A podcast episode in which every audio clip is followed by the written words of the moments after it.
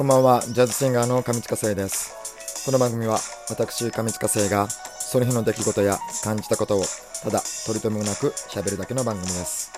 どうぞごゆっくりお過ごしください。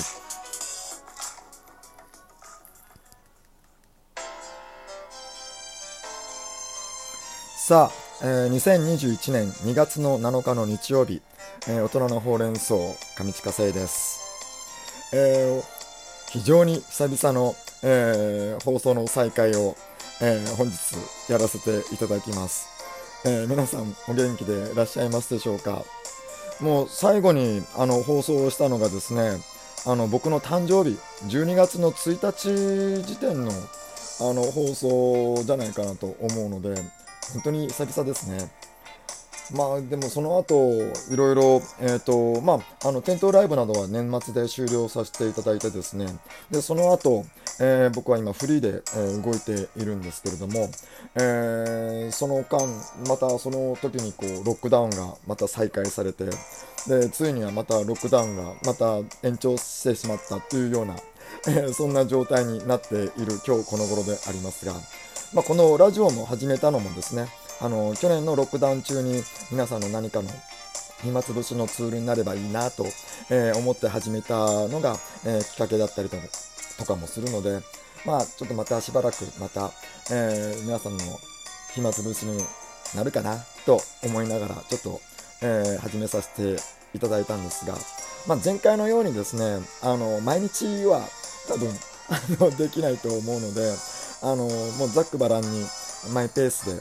今年のモットーはもう我慢しない頑張らない楽にいくっていうことをモットーにしてますんで、あのできる限り、あのやれたらいいなと思っています。どうぞよろしくお願いします。また、えー、と今は、えーフリーでやってるって話をしたんですが、まああのー通常あのパーティーとかイベントで歌う、えーたりとかですね。あとは店頭の、えお店の宣伝を兼ねて歌うっていうお仕事も、えやっておりますし、えまた仮歌など、えもし、えありましたらですねあのーぜひぜひ、えご連絡お待ちしております。でそれ以外もあのボイストレーニングとタロットリーディングの、えー方も、え本格的にやらせていただいております。まあ、あのボイストレーニングもあのブログなどにも書いてあるんですが僕の経験などをあの元にですねあのいろいろなアドバイスなどもできると思いますしまたタロットリーディングは、えーまあ、タロットリーディングの場合は皆さんの心の声を代弁するような形でですねあの日々の生活の何かしらヒントになるようなことを、えー申し上げられたらいいなと思っておりますんで、はい、もういつでもあのご連絡、えーメールお待ちしておりますのでどうぞよろしくお願いいたします。さあえー、とこの休みの間にですねあのーありがたいことに本当に恐縮なんですが、えー掲示板の方に書き込みをいただいておりました。そうこれをね見てどうしよう早くやらなきゃと思いながらも。うん、めんどくせえかみたいなのもありながらやっと、えー重い腰を上げて、えー今、えーこれからちょっと一つずつ、えー読ませていただこうと思っております。さあ古い順からちょっと行ってみましょうか。さあどれかこれかな？じゃあ、えーラジオ楽しみに聞いています。っていう、えー表題で私はほうれん草さんですね。えーニコ生に移られる前のラジオから聞いていました。えー、すごい。なんかこれすごいですね。なんか昔あの海猫と名乗ってニコ生で、えーやっていた頃より前にですねまだラジオをネットラジオで、えーちょっと喋っていた頃があったんですね。その頃から聞いてくださっている方ということでたまにコメントもさせていただいていました。覚えていらっしゃらないとは思いますが下を履かないとアンダーヘアは直毛になるらしいとの噂を流したのは僕です。これねこれね僕ね覚えてるんですよ。あのー書かれた方のことは申し訳ありません。ちょっとあの忘れてしまっているんですがこのねアンダーヘアの話で盛り上がったことはもうね覚えてますね。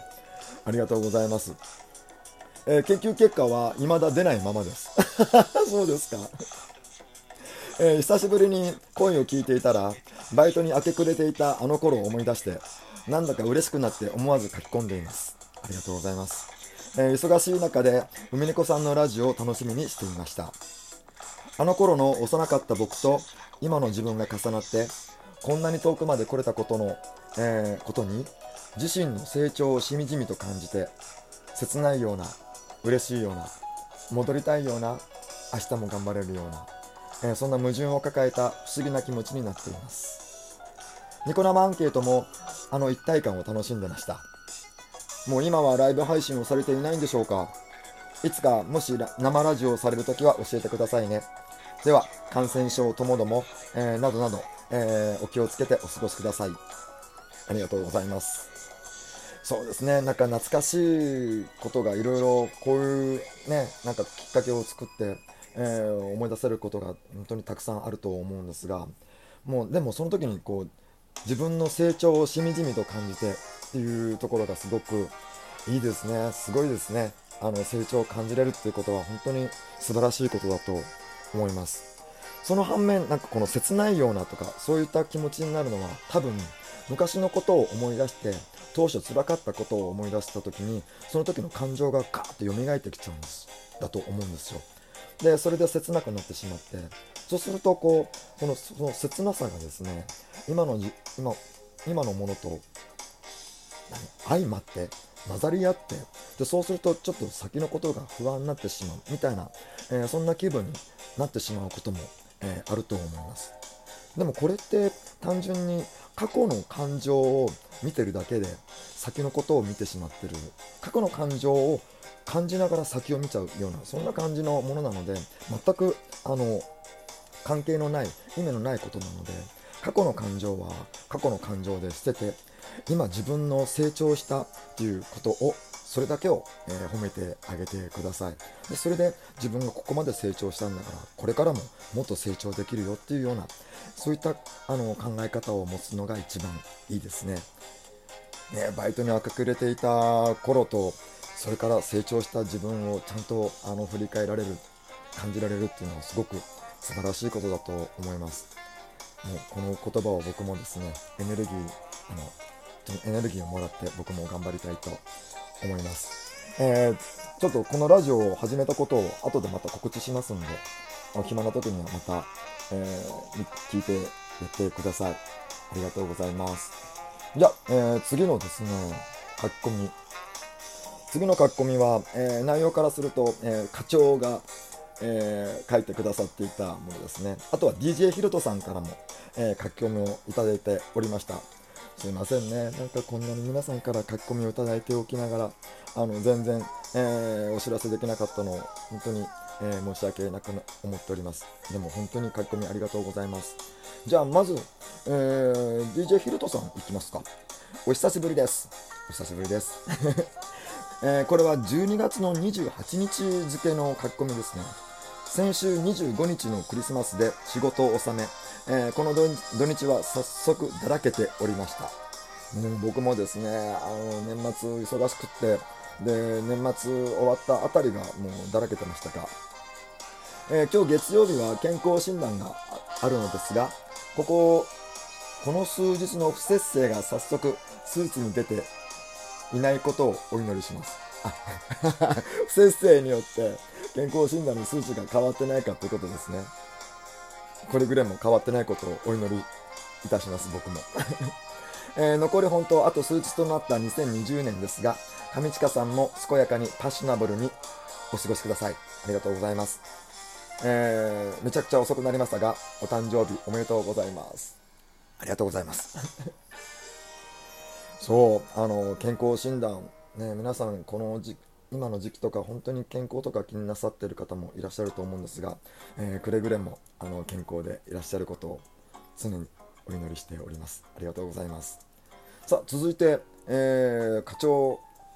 の、えー、書き込みを参りましょう。ベックさんが投げ銭ライブをしている本日はというのはこれ12月20日付の書き込みですね。もう本当に12月20日付の書き込みを今読むっていうのは本当に恐縮なんですがありがとうございます。えー、本日はクラシック演奏会に行っていました。お素敵ですね。会場で前の席にお座りの方かっこ年の頃はおばあ様なのですが双眼鏡であちこち見ています。うん。クラシックよくねなんかオペラオペラグラスっていうぐらいですから双眼鏡をこう持ってる方いっぱいいらっしゃるんでしょうね、えー、しかも演者の手元ではなくベテランの域に達すると聞き方にひとひねり加わるのかそれとも何かの調査員か 謎でした。てかあっちこっち見てるってことですよね。僕ねこれねすっごいわかるんですよ。僕もね多分双眼鏡とか手にしたらですねそういった会場でですねあのー、手にしたらですねもうね十中八九ステージ上じゃなくって客席を見ると思います。特になんかね 2階席とかね上の席になればなるほどその願望が多分強くなると思うんで それもまた横の席だったらもう最高ですね。そう。もうねこれラジオ前のラジオの時でも話したことはあるかもしれないんですがもう結構ね僕覗き願望があるんですよ。あのドリフのあのコントでもこのアパートのコントが好きだったりとかあのステージ上でアパートの壁を取っ払った、えー、形で1階2階のあの各部屋の、えー、住人の方の生活が見えるっていうような、えー、設定でこうコントをやっていたのがあるんですけどそれがね好きなんですよ。またあの七国の裏窓とか、え有名なんですがあの主人公が怪我をして家からえ、一歩も出られない状態で唯一こう見れるのが窓の外の、えー、向かいにあるマンションの人たちの、えー、生活。でそれをですね望遠鏡を、え見ながらこう覗きながらこう